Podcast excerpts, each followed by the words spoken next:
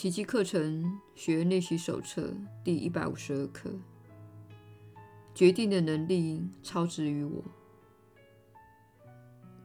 没有人会受失落之苦，除非他自己决定受苦；没有人会受痛苦的煎熬，除非他自己选择这种处境；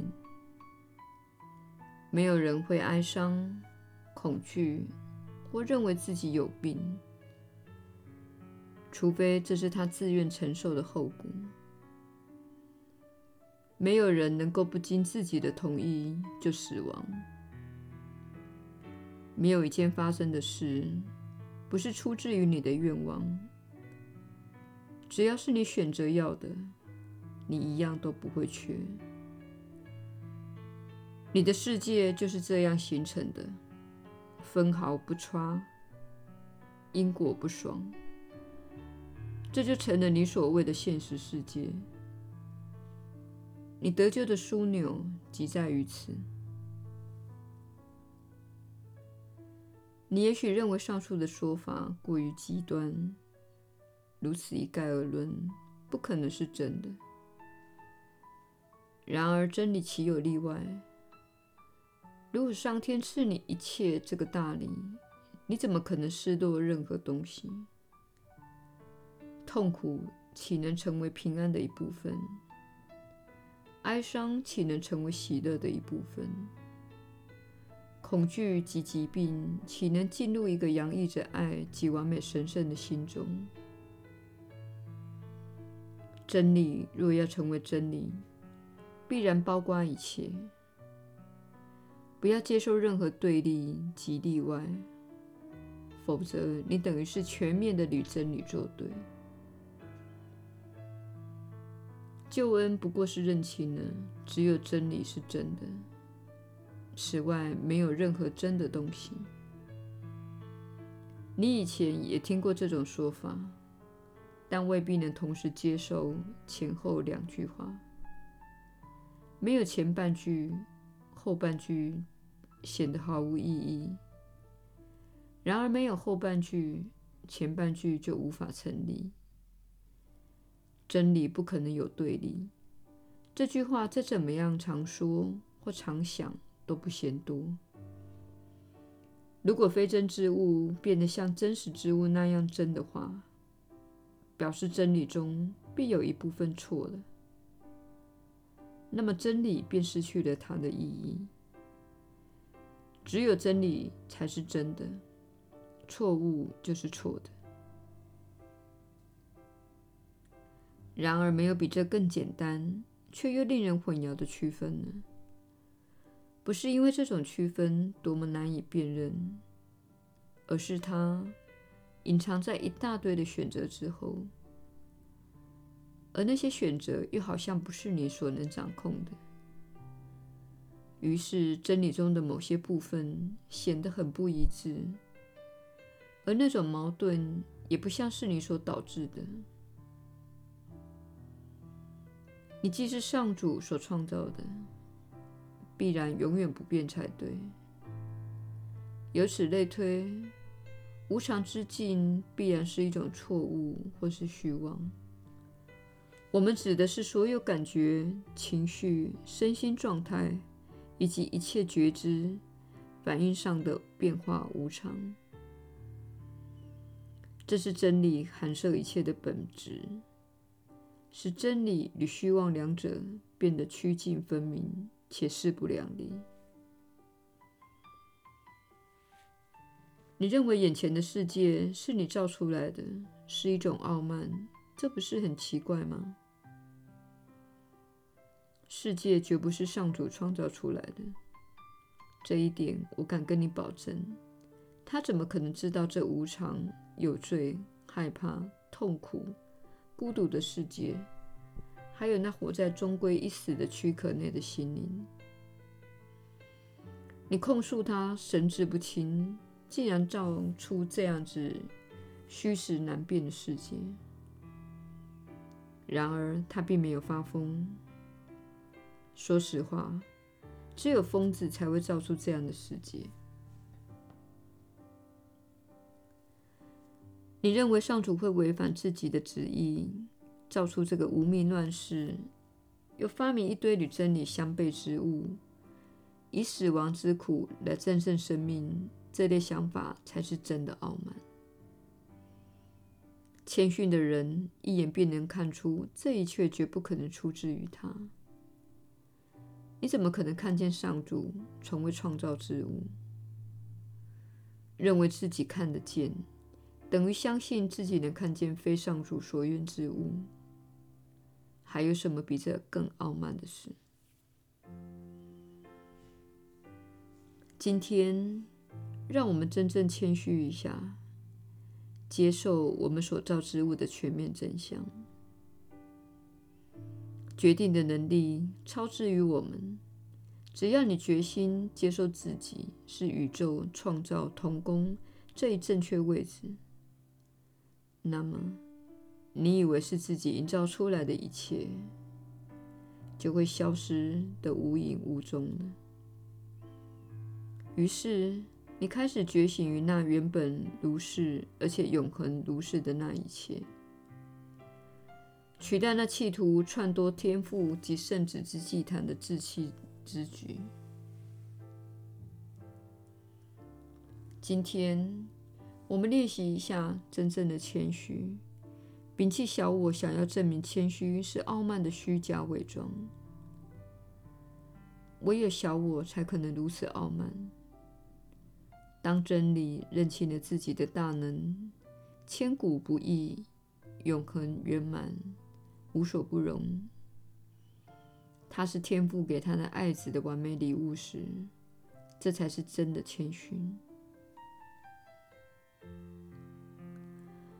我们该放下那声称自己是个罪人、活得内疚又恐惧，并以自己的真相为耻的傲慢心态。而应怀着真正的谦逊，向他开启我们的心，因为是他将我们创造的纯洁无罪，且如他自身一般，充满能力与爱心。决定的能力超之于我们，我们从他那里接受了自己的本来面目，谦逊地认清自己原是上主之子。认出上主之子的身份，意味着我们已经放下了其他自我观念，且认出他们的虚妄。你也看清了他的傲慢自大。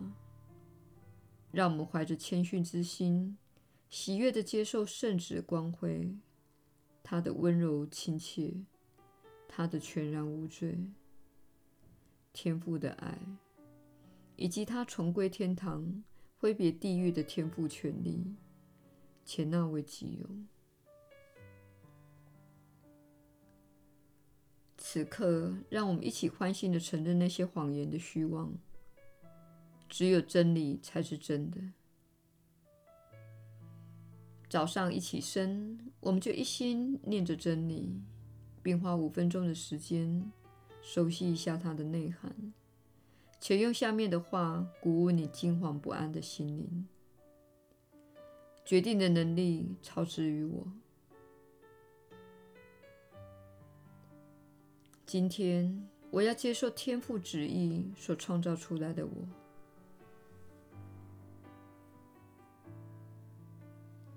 然后留在寂寞中等候，放下所有的自欺。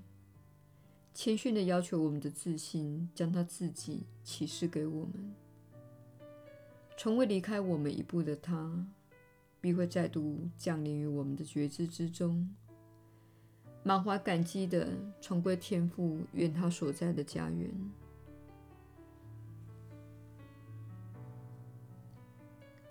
在这一天，耐心地等候他。每一小时复诵一遍早晨所说的那一句话，引起自信的来临，再以同样的方式作为一天的结束。上主的天音必会答复你的祈求的，因为他是你及天父的代言人，他会以上主的平安取代你所有的浮躁念头，以上主的真理取代你的自欺，以上主之子取代你心目中的自我幻想。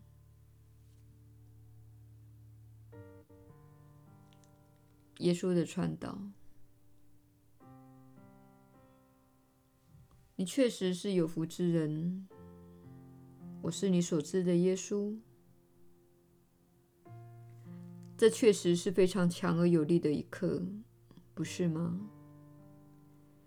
也就是接受一个现实：这个世界的乱象，乃是集体与个人的共同渴望所造成，不是上主造的。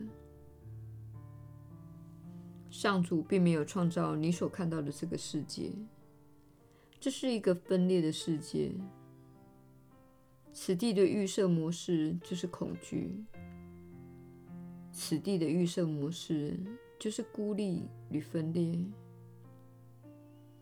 正因为如此，很多人承受着许多的痛苦。正因如此，很多人觉得自己被上主所遗弃了。然而，这是一个投射的世界，意思是你认为上主遗弃的你，其实是你遗弃了上主。这就是投射的本质。你指控别人做了你自己所做的事，因此，请怀着谦卑的心来接受这个教诲，承认是自己造出了这些乱象。是自己造出了病痛，是自己造出了痛苦。学习奇迹课程有一段时间，或是重复做这些练习的人，都开始看出，当你练习运用这些教诲时，你内心的痛苦便会减轻。因为是你过去造成这些痛苦的，你内心的痛苦一旦减轻，你的振动频率便会提高，你会变成一个更有爱心的人。